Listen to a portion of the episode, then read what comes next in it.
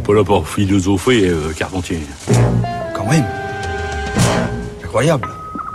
Bonjour Géraldine. Bonjour Adèle, bonjour à toutes et à tous. Donc pour cette dernière semaine de la grille, vous nous avez concocté quelque chose pour cet été. Oui, alors j'ai beaucoup hésité pour cette dernière semaine, revenir sur les meilleurs essais de l'année, parler des vacances, et puis finalement, comme l'été est toujours l'occasion de couper un peu avec l'actualité, je me suis dit autant en profiter pour lire des classiques de la philosophie. Je vous ai ainsi fait une sélection de cinq livres de philo qui changent la vie. Alors oui, rien que ça, qui changent la vie. Je préfère le dire tout de suite, c'est une sélection qui n'a rien d'objectif, d'exhaustif ou de normatif. Elle est totalement subjective, elle tient pour beaucoup à l'âge, aux professeurs, aux circonstances dans lesquelles j'ai lu ces livres.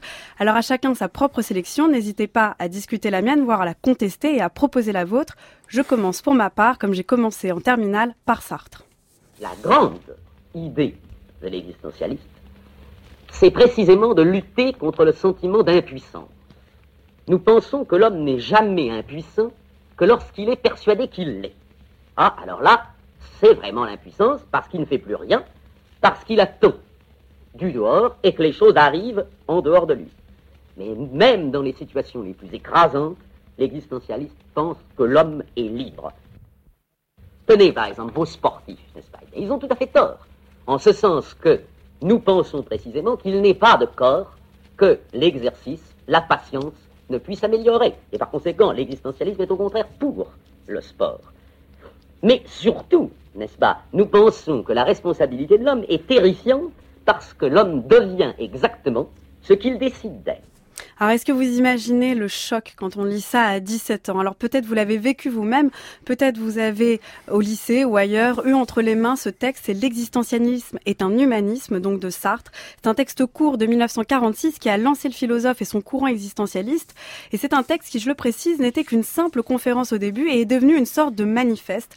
Et il y a de quoi nous sommes condamnés à être libres. L'idée que développe ce texte est bien terrifiante, comme le dit lui-même Sartre, mais c'est une idée, je l'avoue, qui vraiment change la vie, déjà parce qu'elle dit, elle révèle au grand jour ce que l'on ressent très jeune de la liberté et de sa dimension brute, absolue. Elle a quelque chose de non négociable, et puis c'est aussi une idée qui change la vie parce qu'elle donne précisément envie de vivre autrement et pas seulement pour soi-même. Si vraiment l'existence précède l'essence, l'homme est responsable de ce qu'il est.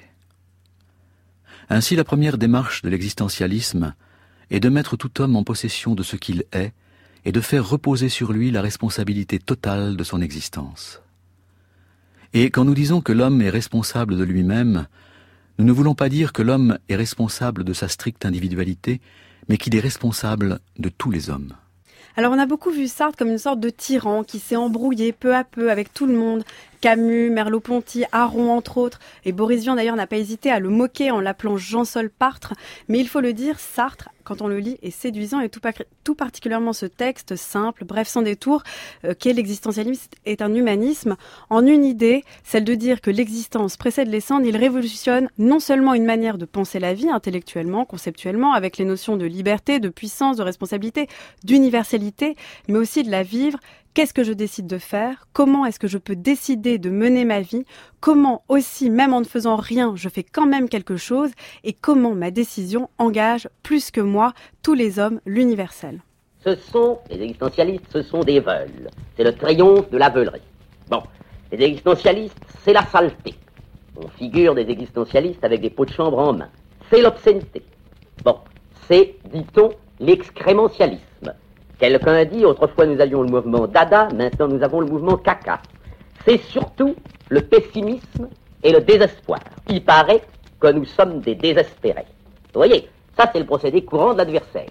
D'ailleurs, si nous étions désespérés, nous resterions chez nous. Qu'est-ce que nous venons faire ici? À parler aux gens. Mais en réalité, les gens affirment sans preuve que l'existentialisme, c'est la mode du désespoir. Alors aujourd'hui, j'ai l'impression qu'il est de bon ton encore de critiquer Sartre pour son désespoir, sa radicalité, le côté séduisant aussi, et donc un peu facile, peu nuancé de certaines de ses formules. Pour ma part, j'ai eu la chance de le retrouver à la fac, de lire L'être et le néant ou la critique de la raison dialectique, et je l'ai toujours autant aimé. Et oui, je n'ai par contre jamais relu L'existentialisme est un humanisme, mais je suis sûre encore maintenant que je préfère avoir tort avec les colères et les postures, l'écriture et la pensée d'un Sartre qu'avoir raison avec pas mal de ses adversaires. C'est Camus. C'est une bonne idée, euh, Géraldine, ces, ces, conseils de lecture. Vous l'avez lu, euh, Boris Cyrulnik? Oui, bien sûr. J'ai lu Les Forçats de la Liberté. Euh, et je, on est libre de choisir, donc on, est responsable, donc on est anxieux. Et ça explique peut-être pourquoi aujourd'hui tant de dictateurs sont démocratiquement élus. Ah ben voilà, de Sartre à la dictature. Enfin, comme dirait Clément Daté, hein, quelqu'un qui dit l'enfer c'est les autres, on a forcément envie de le lire.